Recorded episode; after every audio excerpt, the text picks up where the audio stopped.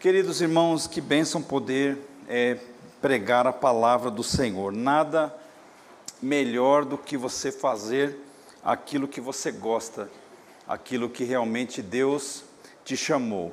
É, não estava no programa eu falar essas coisas antes de nós iniciarmos, mas eu estimulo a você, meu irmão, minha irmã, a se dedicar no que você ama. Qual é o seu chamado? Qual é o seu dom? É, o que Deus tem te chamado, querido irmão? Eu sei que a voz do Senhor ela é inconfundível, ela, ela é audível, é, ela entra no nosso coração e ela nos direciona para um determinado lugar. E eu faço este convite a você, tenha essa experiência na sua vida.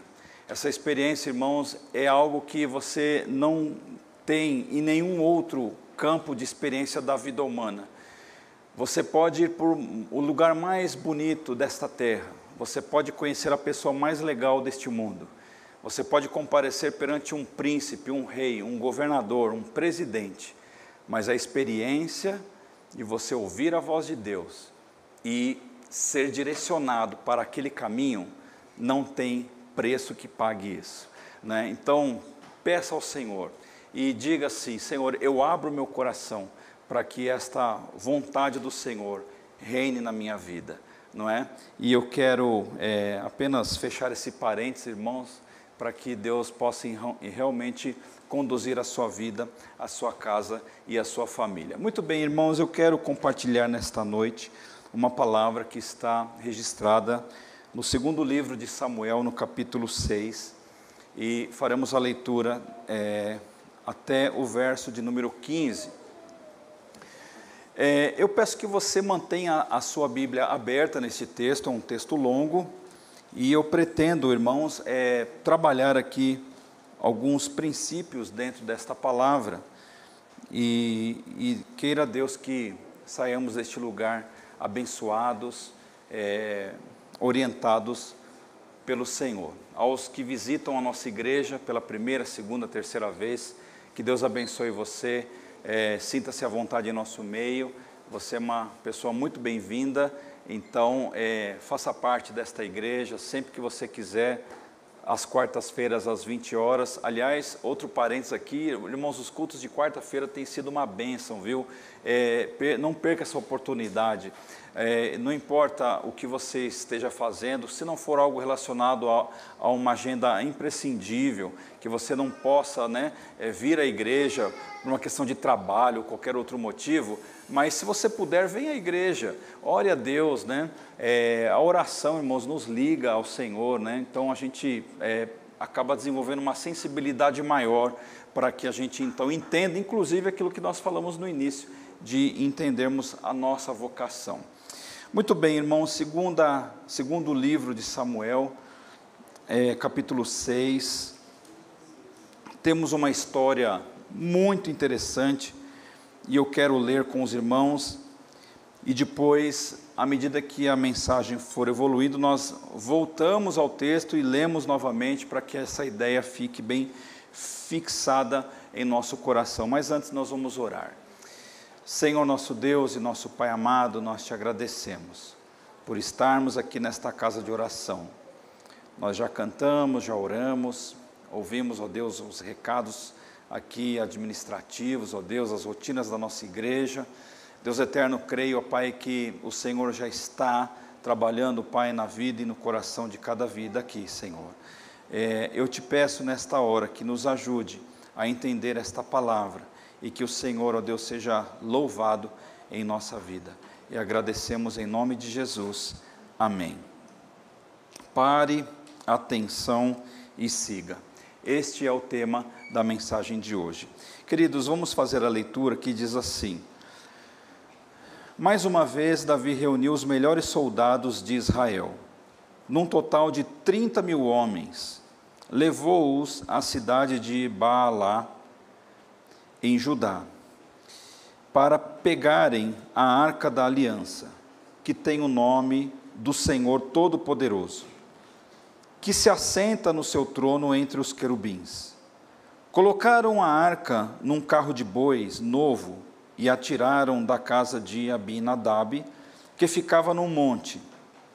Uzá e Aiô, filhos de Abinadab, guiavam o carro, que carregava a arca.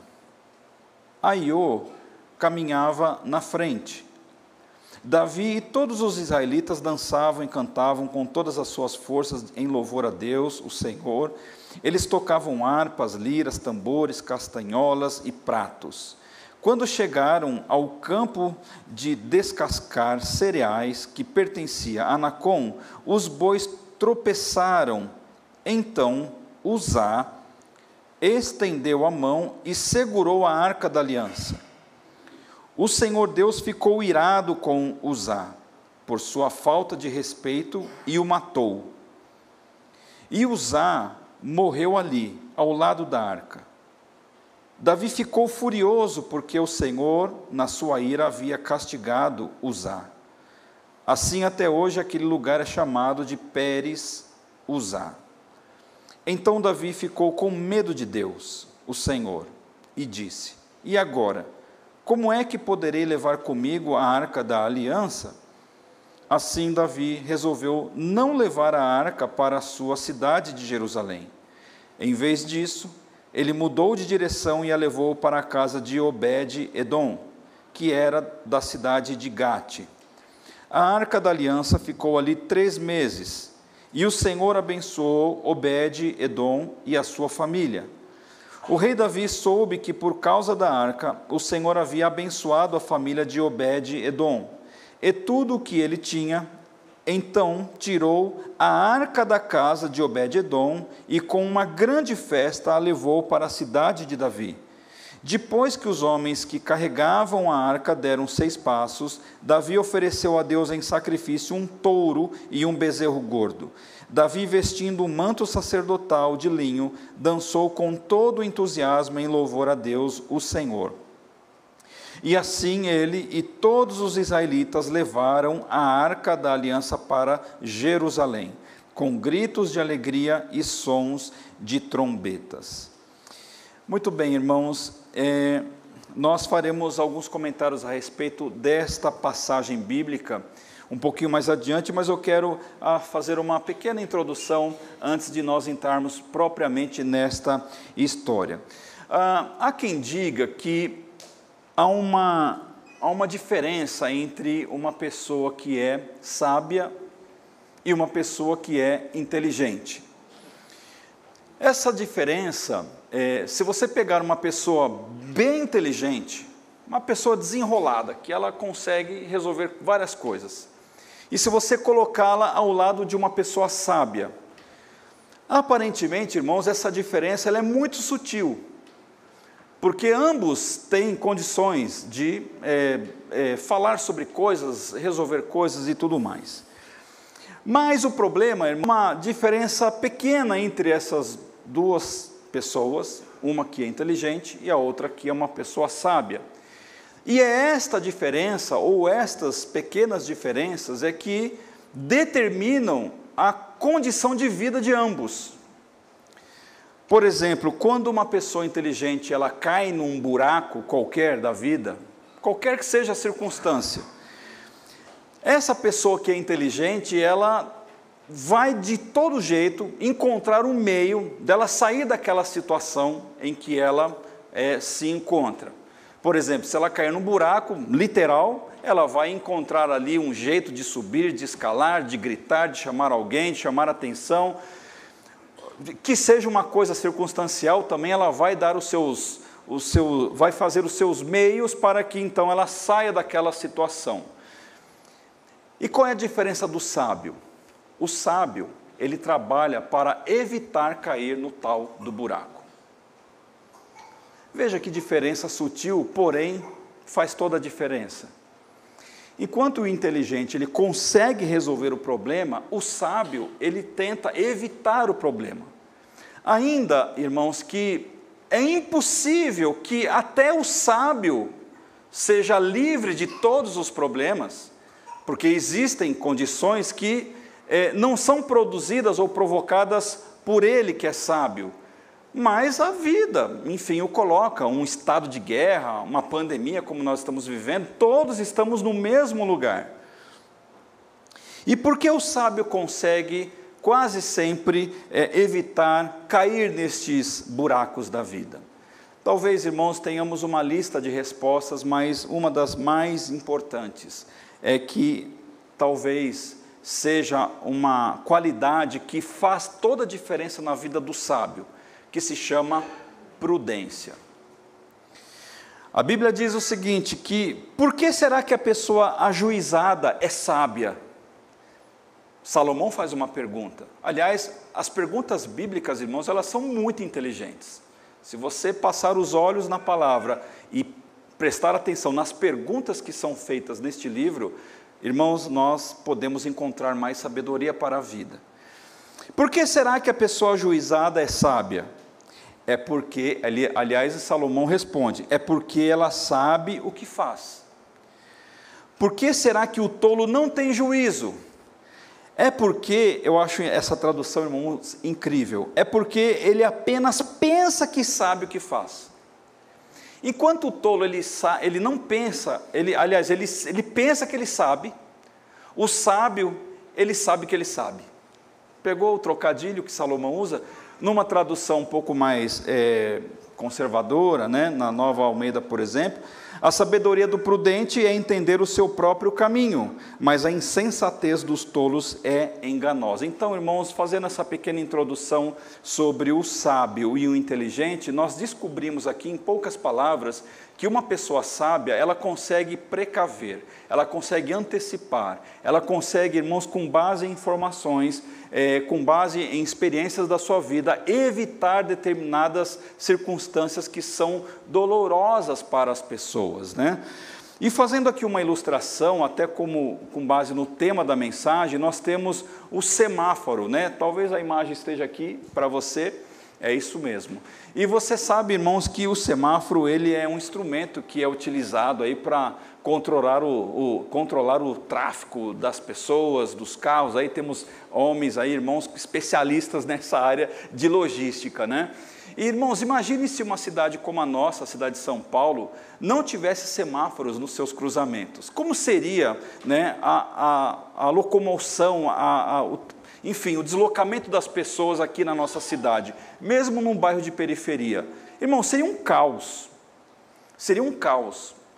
E o semáforo, irmãos, é engraçado que ele é universal, ele usa uma linguagem muito simples, de fácil assimilação. Três cores básicas, três cores primárias, amarelo no meio, vermelho e verde. Cada um representando uma situação. O vermelho, o que, que representa o vermelho, irmãos? pare, né? É, eu não sei se alguém aqui já passou um farol vermelho, né? E já tomou uma multa no farol. A gente errou o time do farol amarelo e passou ali e o radar foi lá e flagrou. Né? Então o vermelho ele fala assim, para porque no outro sentido vem alguma coisa ali.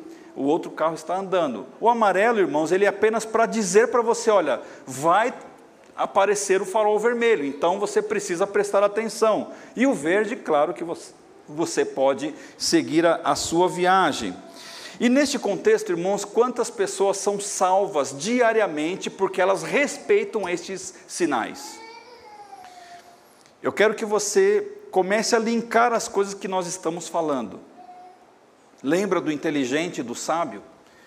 Quantas pessoas, irmãos e irmãs, elas são salvas diariamente preservam a sua vida pelo simples fato delas obedecerem esses sinais, seja o verde, o amarelo ou o vermelho.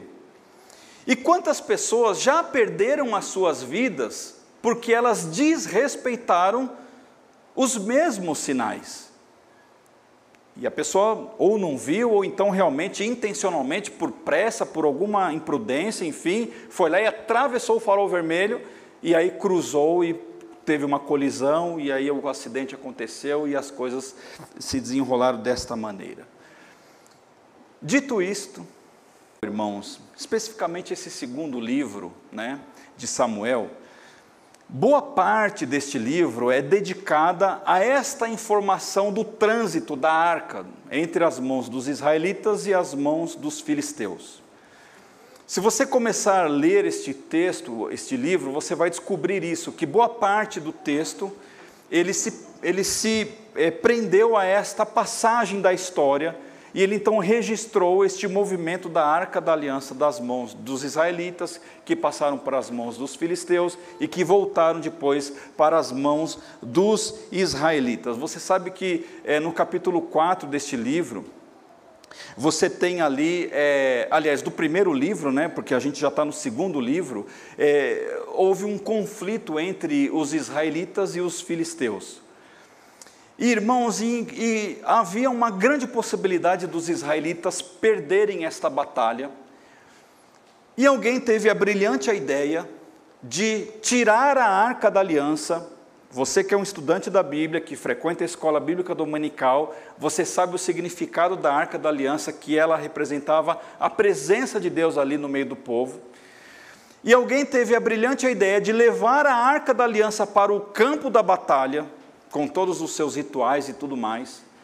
E quando os filisteus viram os gritos dos israelitas, da alegria do povo, porque a arca estava ali, o exército, outro inimigo, começou a ter alguns insights assim: olha, nós temos os deuses entre nós e pode ser que nós percamos esta guerra.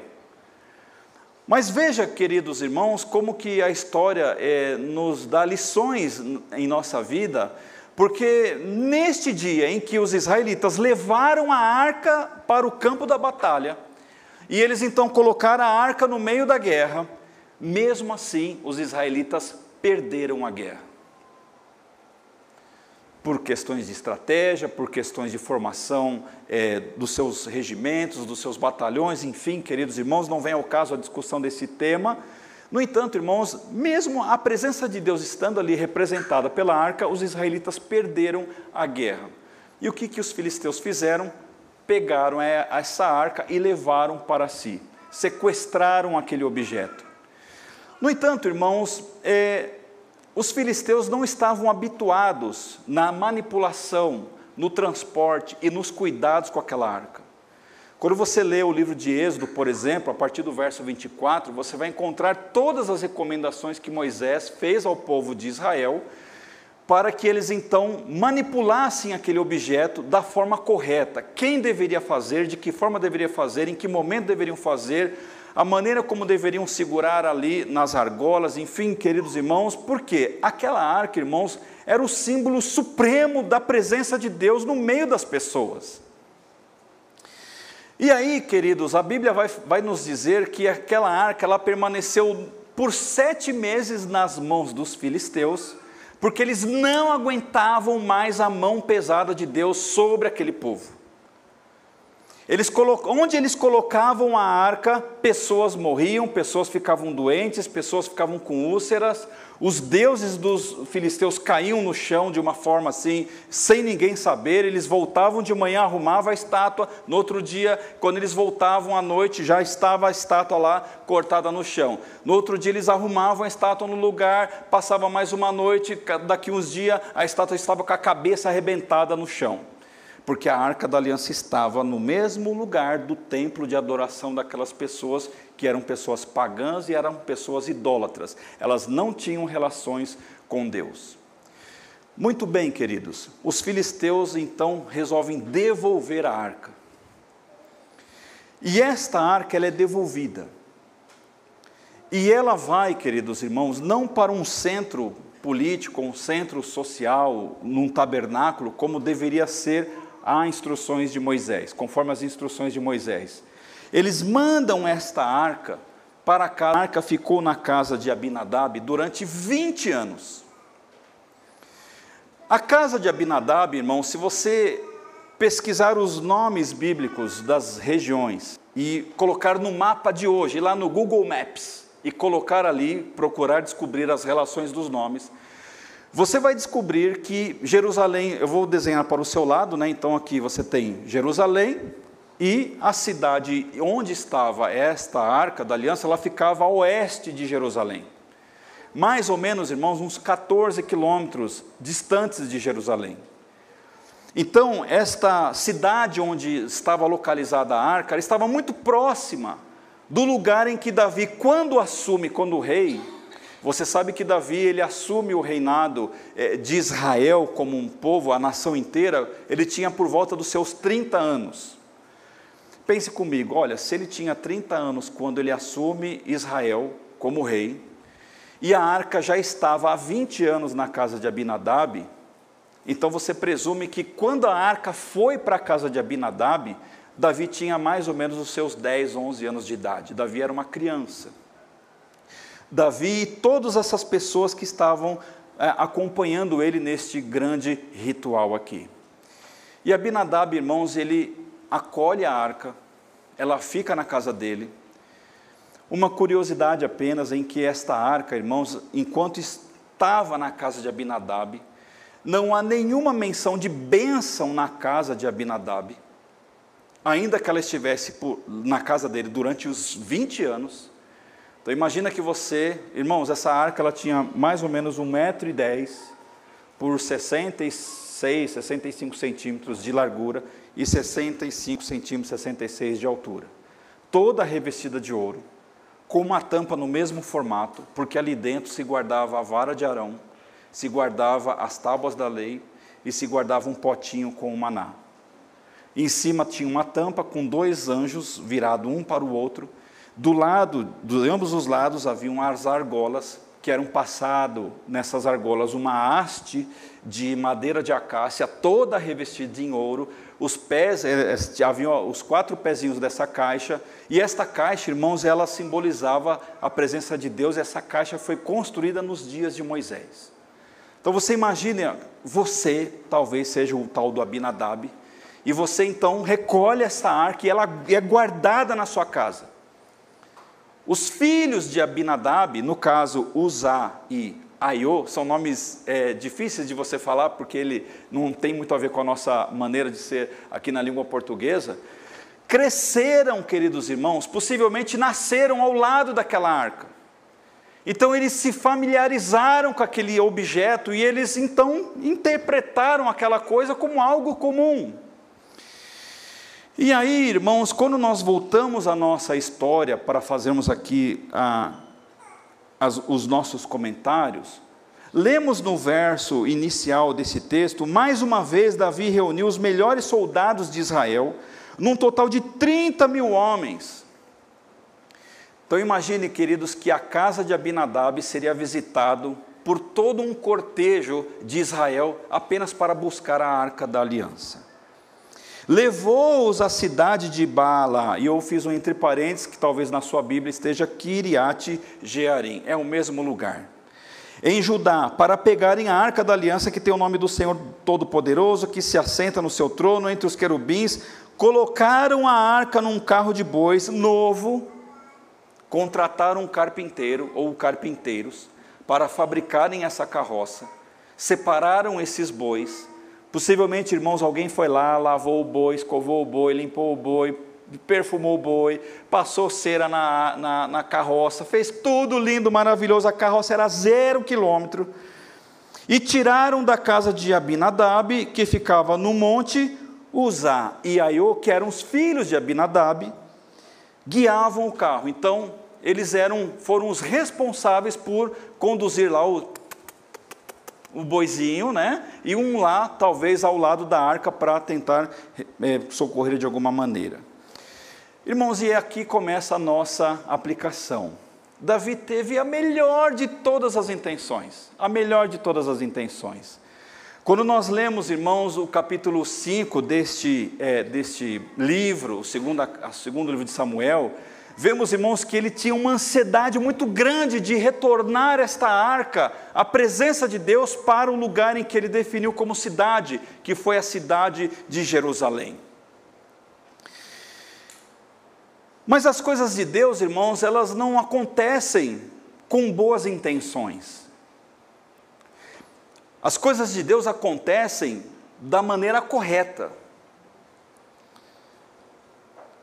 Não podemos pensar, irmãos, em lidar com coisas espirituais de maneira relaxada, de maneira é, irresponsável. Davi estava tomado por este desejo de ter a presença de Deus simbolizada naquela arca junto a si. Isso era nobre ou não? Claro que era. Quem aqui não quer ter Deus no seu coração? Quem aqui não quer ter Deus na sua casa, na sua família, sentado na sala ali da sua casa? Mas ele não levou em consideração, irmãos, muitos detalhes desse traslado que deveria acontecer. Ele desprezou, irmãos, orientações que certamente ele e mais tantas outras pessoas que fizeram parte desta comitiva que foi, que foi juntada em Israel e foram até a casa de Abinadab. Era certo, irmãos, que talvez a maioria dessas pessoas que estavam lá, elas sabiam exatamente como fazer algo. Nós temos, irmãos, a maior, talvez, das intenções de produzir um bom resultado e tudo mais, mas nós nos esquecemos, queridos, que igreja não é uma entidade social apenas. De que igreja não é um ajuntamento de pessoas em que discutimos dificuldades sociais e implementamos ações como se nós fôssemos, por exemplo, um partido político ou uma entidade é, sindical, qualquer coisa assim. A igreja de Jesus, é, ela mexe, ela manipula, ela trabalha com questões que determinam a eternidade de pessoas. A igreja de Cristo, irmãos, ela detém nas suas mãos o poder dado por Deus para nós, inclusive, guerrearmos espiritualmente falando, contra hostes espirituais que nós não vemos com os olhos, mas eles existem. Portanto, irmãos, se fizéssemos aqui uma analogia com a história, nós precisamos olhar para a, a atuação de Davi e aquelas pessoas e talvez olharmos para nós e identificarmos se há alguma similaridade no nosso jeito de estar fazendo as coisas aqui na terra.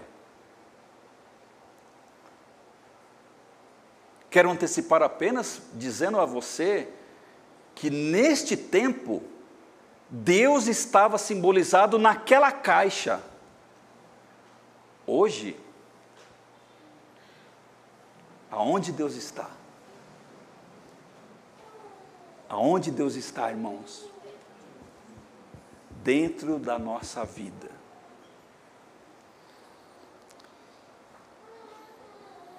E talvez, irmãos, estes dois rapazes, Uzá e Aiô, pela familiaridade que eles desenvolveram desde a sua infância até a sua fase adulta, por volta dos seus 20, 30 anos, digamos assim, eles não viram ou não viam problema nenhum em transportar aquela arca numa carroça.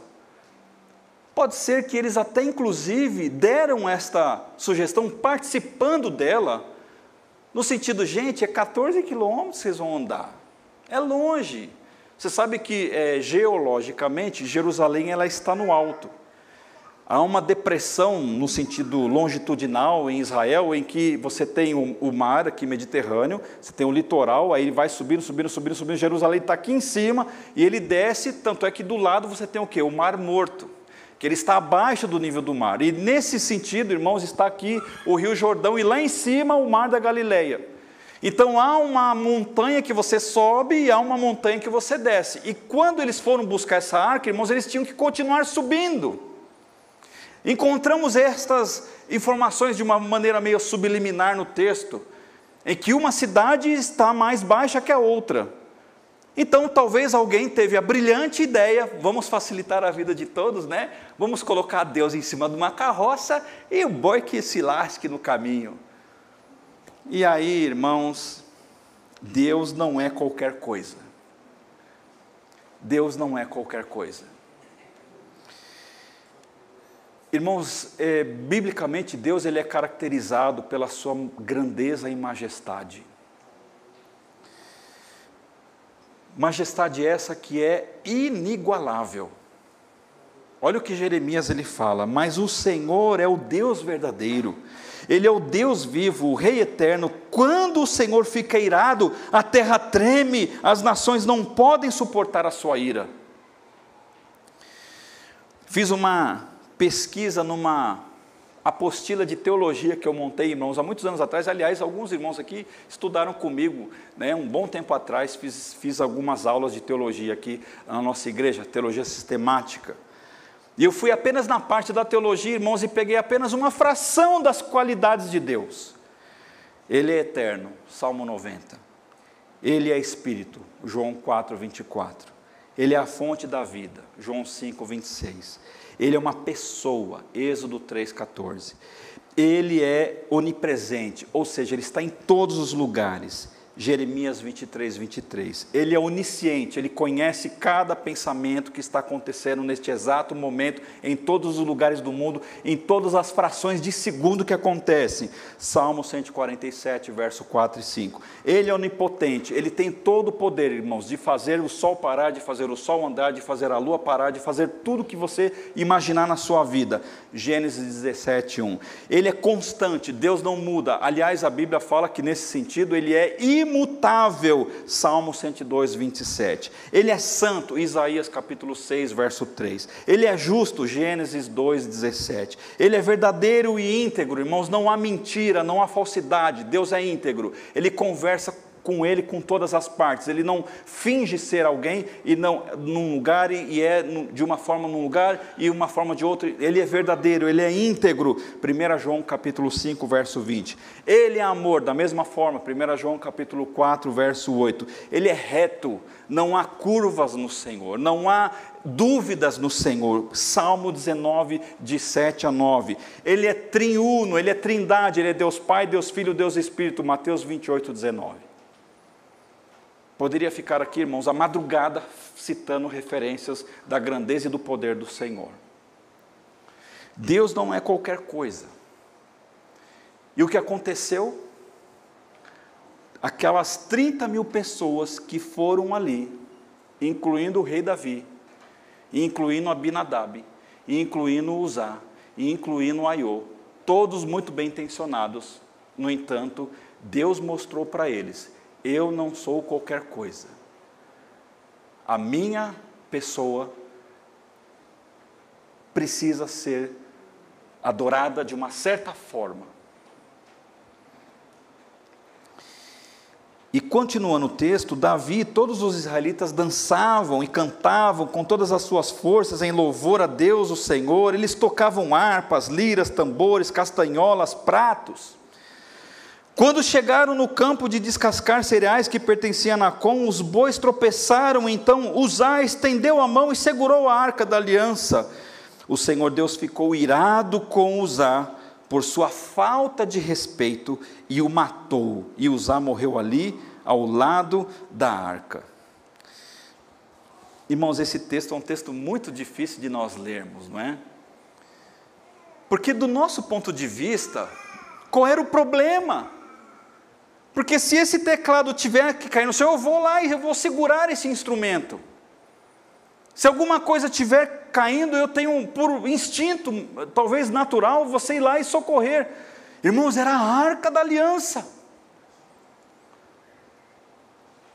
Havia um, uma procissão de 30 mil pessoas, irmãos. Imagina você estando ali ao lado daquele negócio, com a responsabilidade de conduzir aquele, aquela caixa e aí, que coisa incrível, irmãos, uma pequena pedra, um negocinho desse tamanhozinho assim, que entrou no caminho daquele negócio, fez com que aquela carroça balançasse, e aquele menino foi lá e botou a mão na arca. Na mesma hora, irmãos, Deus que vê todas as coisas, não é assim que tem que ser feito. E aquele menino morreu. A festa se transformou em choro, no mesmo instante, na mesma hora. E voltando um pouquinho, irmãos, numa ideia que todos daquele lugar sabiam exatamente como transportar a arca da maneira correta. Todos sabiam, irmãos, que havia instruções, estavam inclusive essas instruções escritas, guardadas. Os sacerdotes, irmãos, os, os, da linhagem de Araão, eles tinham o pleno conhecimento do modelo de como eles deveriam fazer aquele, aquela manipulação. E por que que eles não fizeram? Irmãos, nós temos talvez eh, algumas similaridades com essa história em fases da nossa vida de sabermos o que é correto, de sabermos o que devemos fazer, de sabermos como devemos fazer, de que maneira nos portarmos, como nós precisamos é, trabalhar com as nossas qualidades, com os nossos dons, com os nossos talentos. E o dom, irmãos, Dorean é um presente de Deus, carisma, dom, presente. Somos visitados pelo Santo Espírito no dia em que nós nos convertemos, e Deus nos dá essa capacidade, irmãos, de ah, termos os nossos olhos abertos das trevas. Este Deus citado um pouquinho atrás aí, que Ele é santo, poderoso, onisciente, onipotente, reto, íntegro, amoroso, e todas as qualidades e atributos que citamos aqui, Ele está em nós. Ele está no seio da igreja. Uma igreja que não tem este Deus dentro de si é qualquer coisa, menos igreja. E aí, irmãos, Deus ele olha dos céus e ele então mata aquele rapaz. Agora, o resultado, queridos, daquela de toda aquela procissão, por mais linda que pudesse ser e representar, não poderia dar em outra coisa senão em morte. Agora, o lado bom dessa história é que a morte, irmãos, ela simboliza para a gente muitas coisas.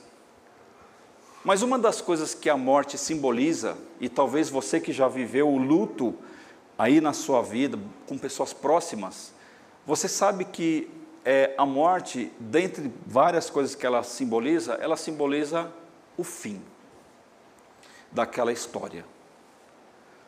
Ficou-se apenas os registros, mas não há mais é, construção de história a partir da, daquele momento em que a pessoa ela deixa de existir aqui nesta terra. E Deus, irmãos, Ele nos convida para nós fazermos as coisas dele com excelência com zelo, com muito temor, com cuidado das coisas espirituais. A Cris citou aqui no início do culto a questão da mordomia. A classe que se reuniu nesta manhã ouviu uma lição a respeito deste tema. Deus confere a todos nós aqui, irmãos, é, é, de uma forma indist, é, de, uma, de uma forma geral. Eu vou encontrar essa palavra. É, parte do reino em nossas mãos. E nós precisamos gerir, administrar. Salomão ele chega a dizer o seguinte: tudo que você tiver que fazer, faça o melhor que puder. Pois no mundo dos mortos não se faz nada, e ali não existe pensamento, nem conhecimento, nem sabedoria, é para lá que você vai. Ele fala na nova tradução na linguagem de hoje. Eclesiastes capítulo 9, verso 10. Portanto, irmãos, tudo que nós pegarmos em nossas mãos, aqui dentro da igreja, de a a Z, não importa qual seja o ministério, qual seja o trabalho, se é para varrer, se é para passar paninho, se é para fazer estudo, se é para tocar um instrumento, se é para dirigir uma mesa de som, se é para ficar na portaria, se é para ver um carro lá fora, se é para fazer uma comida na cantina, se é para fazer qualquer coisa, precisamos, irmãos, fazer com zelo, porque se trata das coisas de Deus. Mas a morte deste menino, irmãos, mexeu com muita gente, mas principalmente com o rei Davi. O texto diz que Davi ficou furioso porque o Senhor, na sua ira, havia castigado Uzá. Assim, até hoje, aquele lugar é chamado de Pérez Uzá. A palavra Pérez no hebraico é castigo. É como se aquele lugar ficasse chamado assim, o castigo de Uzá, o castigo do menino. Só que, irmãos, Davi era um homem segundo o quê? O coração de Deus. Ele sabia que no fundo, no fundo, irmãos, a responsabilidade era dele. No fundo, no fundo, a responsabilidade da morte daquele rapaz era dele, porque ele era o líder supremo daquele lugar. Deus o havia ungido na casa do seu pai Jessé para que ele então fosse rei de Israel. E a Bíblia diz o seguinte: então Davi ficou com medo de Deus. Em outra versão, temeu Davi ao Senhor naquele dia. E disse: E agora, como é que eu poderei levar comigo a arca da aliança? Irmãos, e era justamente isso o que Deus queria ouvir da boca daquele homem. Como que ele poderia então fazer para levar a arca da aliança? Ele faz esse questionamento. Como eu poderia fazer? Como eu poderei fazer? Quero citar aqui um pensamento.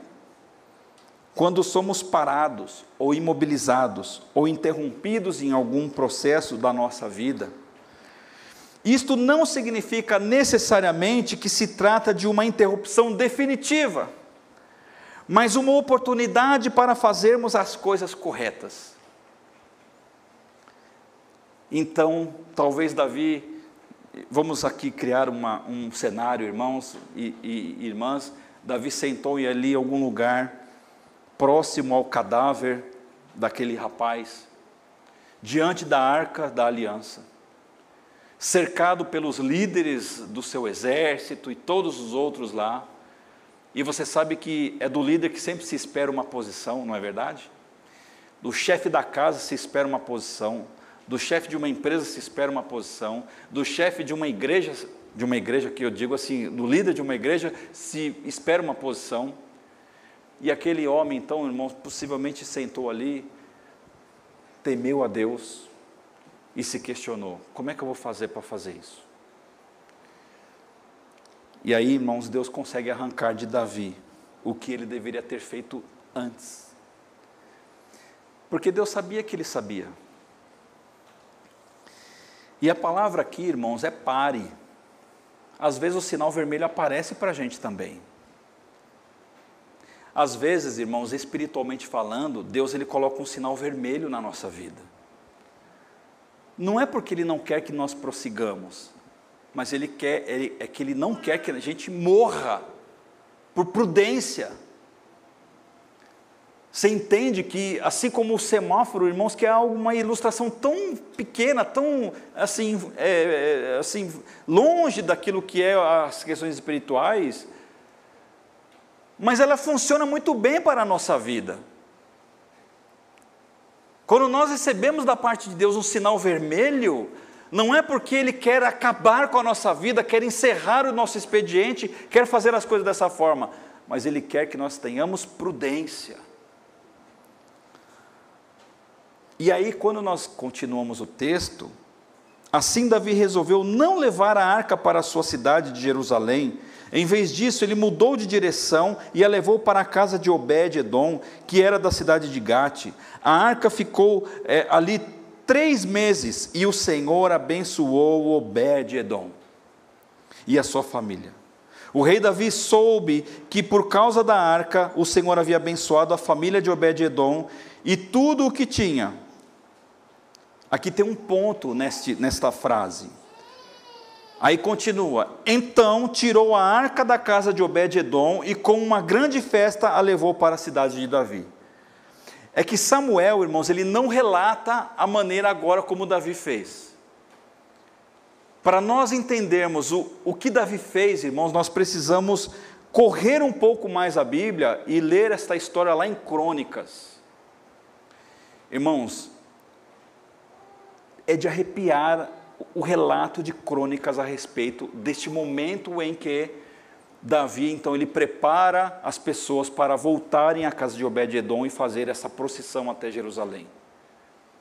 Ele não começa escalando exército, ele não começa escalando tropas, mas ele começa escalando os salmistas, os sacerdotes, os cantores, os instrumentistas, as pessoas que Moisés já havia ordenado lá em Êxodo, a partir do capítulo 24, de todos os procedimentos que eles deveriam fazer. E fazendo aqui um, um, outro parênteses, irmãos, há quem diga que ouvir um não não é uma coisa necessariamente ruim. Pelo contrário, é saudável que a gente ouça nãos durante a nossa vida. A gente vive uma sociedade, irmãos, em que esta palavra tem sido extirpada da linguagem social. Em que mães e pais se negam a dizer não aos seus filhos. E saiba, mamãe e papai, você que tem este hábito diabólico de dizer sim o tempo inteiro, eu digo diabólico que é para mexer na sua vida, você não está produzindo um caráter humano, você está produzindo um bicho. Porque uma pessoa que não aprende a ouvir não durante a sua, a sua caminhada, irmãos, ela não tem limites.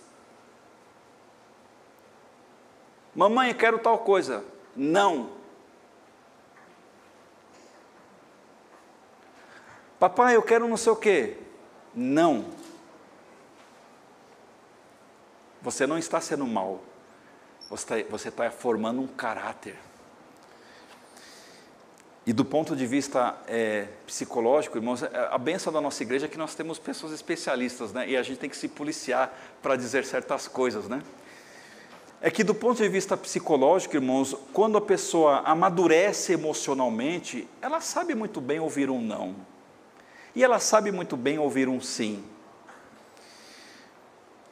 Por isso que é bom, irmãos, nós aprendermos a ouvirmos nãos da parte de Deus.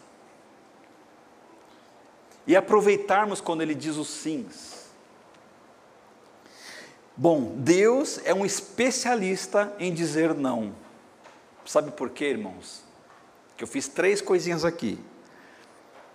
Porque ele é especialista nessa arte de comunicar o não? Porque ele faz isso da forma certa, ele faz isso no momento certo, e ele faz isso na dose certa. Portanto, irmãos, quando Deus ele bloqueou Davi naquela trajetória, ele estava fazendo a dose certa. Davi, Deus não poderia ter fulminado os 30 mil que estavam ali naquela procissão? Sim ou não? Porque todos estavam compactuando com o mesmo problema. Deus poderia ter fulminado Davi ao invés daquele rapaz? Sim ou não? Mas por que, que Deus não fez? Porque a dose era aquela lá que devia ser dado. Era a forma de mostrar aos 30 mil que estavam ali que aquele, aquilo que eles estavam fazendo era, estava errado, irmãos. E aquele, a morte daquele menino, irmãos, reacendeu em Davi quem realmente, o que era realmente o significado daquela arca. E aí, quando nós lemos lá, se você puder abrir lá em 1 Crônicas, no capítulo 15,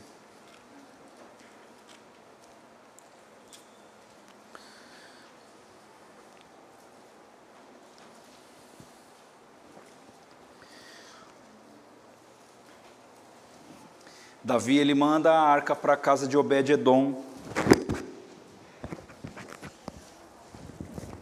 E depois que ela ficou na casa de Obed-edom durante algum tempo, no capítulo 15 de 1 Crônicas diz assim: Depois de ter feito casas para si mesmo na cidade de Davi, preparou um lugar para a arca de Deus e armou-lhe uma tenda. Vamos parar aqui esse verso. Meus irmãos, se ele estava fazendo isso agora, eu pergunto a você, me ajude a responder: aonde que Davi guardaria a arca se a casa, se, a, se o tabernáculo não estava pronto?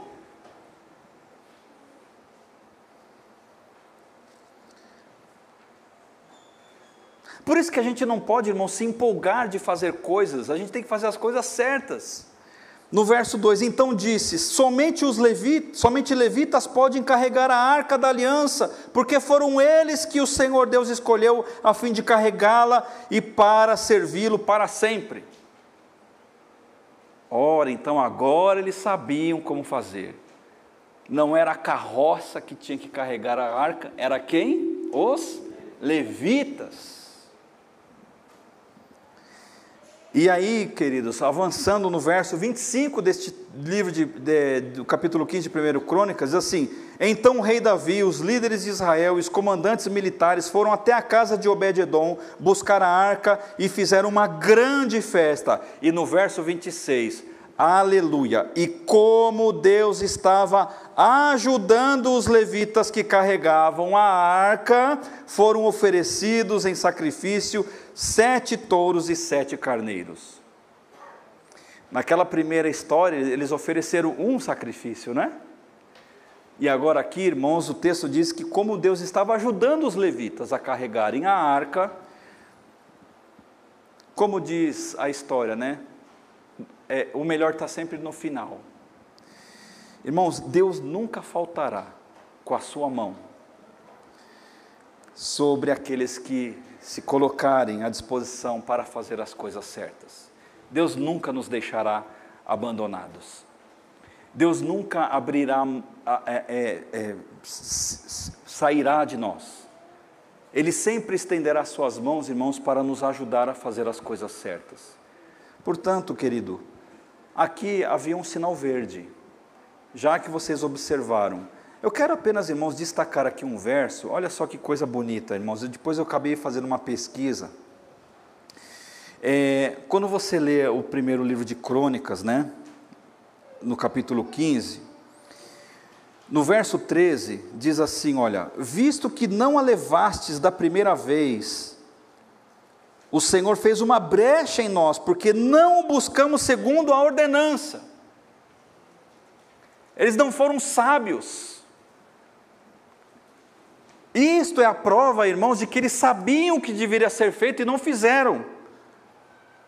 E aí no 14 fala assim: Assim santificaram-se os sacerdotes e os levitas para fazerem subir a arca do Senhor Deus de Israel. Queridos, como é importante nós nos santificarmos para fazermos as coisas do Senhor, não é? Pedimos a Deus que nos ajude, nos perdoe dos nossos pecados, das nossas falhas, de nós, muitas vezes, irmãos, não nos consertarmos. O texto está dizendo que eles se santificaram para fazer isso.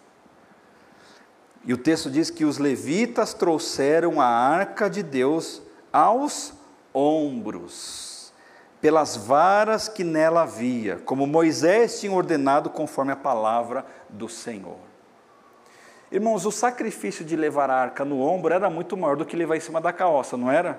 Mas como que a arca devia ser levada? Nos ombros. Por isso que, talvez aqui, estou pensando agora, né? Que o caminho é estreito, irmãos. O nosso caminho é íngreme. Não vamos facilitar as coisas. O que tem que ser feito, seja feito doa, de que forma doer. No verso 19, uma curiosidade bíblica para você, já estou encerrando, tá? Os cantores Emã, Asaf e Etan se faziam ouvir com símbolos de bronze.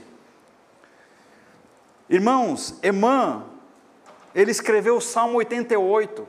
Se você ler o Salmo 88, quem escreveu foi esse cara aqui. Asaf, ele escreveu, sabe quantos salmos? Doze salmos o Salmo 50 e do Salmo 73 ao 83. Etan, ele escreveu o Salmo 89. Portanto, irmãos, quando Davi, ele então volta na sua, na sua consciência, o que, que ele faz? Ele coloca as pessoas certas para fazer as coisas corretas. Os homens santos, eles estavam agora à frente desta procissão. E várias outras coisas, irmãos, olha no verso 22, que coisa linda. Kenanias, chefe dos levitas, tinha um encargo do canto. Era essa a sua responsabilidade, porque ele era perito nisso. Ele era perito no canto e aí ele estava encarregado desta área. Em que é você, em que você é perito, meu irmão, minha irmã? A sua cadeira está vaga na igreja, porque ninguém vai ocupar aquilo que é só você que tem essa especificação. Em que você é perito? Você é perito em quê? E Davi, irmãos, ele escala Kenanias para ser responsável por esta área. Aquele Obed-Edom, lembra do Obed-Edom, aquele que ficou na casa lá? Olha o verso 24, Sebania, Josafá, Natanael, Amazai, Zacarias, Benaía, Eliezer, os sacerdotes tocavam as trombetas perante a arca de Deus, Obed-Edom e Jeias eram os porteiros da arca. Sabe o que isso significa, irmãos? Que eles eram os responsáveis por guardar aquele negócio. E eu encerro dessa forma. Irmãos, Deus quer que a gente faça as coisas com excelência. A igreja de Jesus ela é chamada para isso.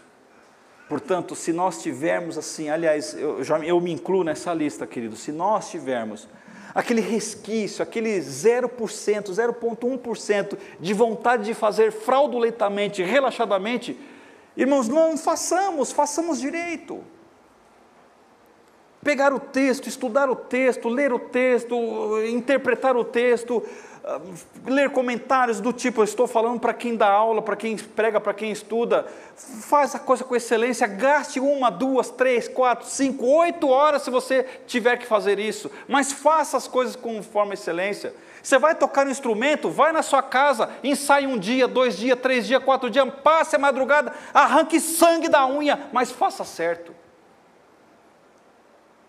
Porque Deus, irmãos, não é qualquer coisa. A gente não está cantando para qualquer um que está aqui. A gente está cantando para o Deus eterno, que nos veio no som do coração.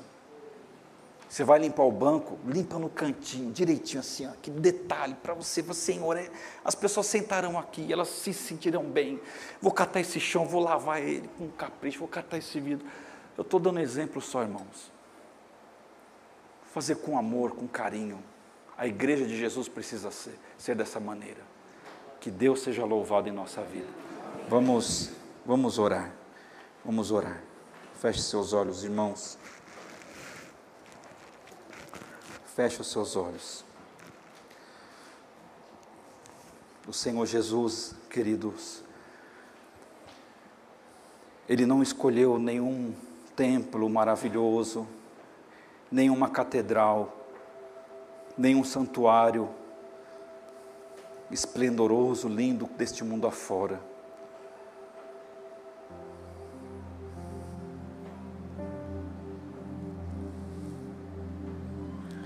O Senhor Jesus escolheu o nosso coração para habitar. A Bíblia diz que nós somos templos e santuários de Deus. O nosso corpo, ele foi consagrado ao Senhor, porque é aqui que ele resolveu morar e habitar. Nos dias de Davi, Deus habitava naquela arca, simbolizada naquela caixa. Mas com o advento de Jesus Cristo, este endereço foi alterado. Com a ascensão de Jesus aos céus, naquele glorioso dia, Ele cumpriu a sua promessa de derramar em nós o seu Espírito Santo. E a partir daquele momento, todo aquele que confessa Jesus como Senhor e Salvador passa a ser a habitação de Deus.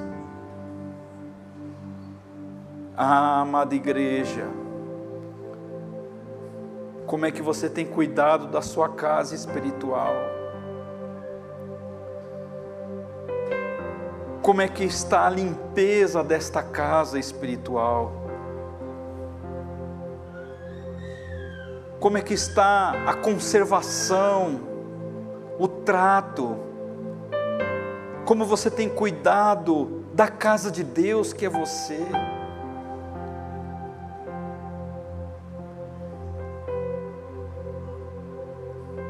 O Deus Santo, Ele habita ainda na sua vida.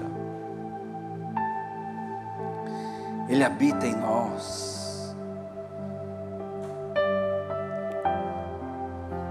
Nós cantamos nesta noite, Maranata, hora vem.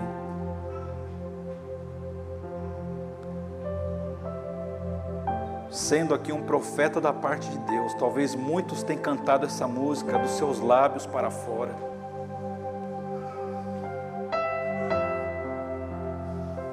porque no fundo, no fundo, não se importam com a presença de Jesus. Jesus é apenas um anexo, é um quartinho que está ali. No dia que deu, deu, no dia que não deu, não deu, e está tudo bem. Mas canta Maranata, hora vem Senhor Jesus. Meu querido irmão, minha querida irmã, eu falo isso com todo temor e tremor diante do Senhor, por amor que eu tenho ao Senhor, por amor que eu tenho ao meu chamado, por amor que eu tenho a esta igreja. Faça como Davi fez naquele dia em que aquele rapaz morreu na sua frente. Como eu vou fazer para levar esta arca? Como eu vou fazer daqui para frente? A Bíblia já nos responde essa pergunta: arrependa-se, quebrante o seu coração, arrependa-se dos seus pecados. Você é a casa de Deus.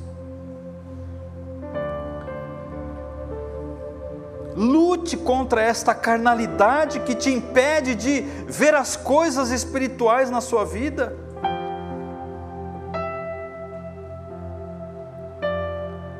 A igreja que será levada neste grande dia do arrebatamento. A Bíblia já nos diz como ela será no dia deste grande encontro. Uma igreja pura, santa, imaculada porque não é qualquer Deus que é o Deus dessa igreja. O Deus da nossa vida é santo, três vezes santo. Isaías não sabia onde enfiar a cara quando ele teve a visão dos céus diante de si. Ele quebrantou a sua vida porque ele disse que ele era um homem de lábios impuros mas Deus o queria na sua obra, e ele levou uma tenaz e queimou a sua boca, purificando-a, transformando aquele homem.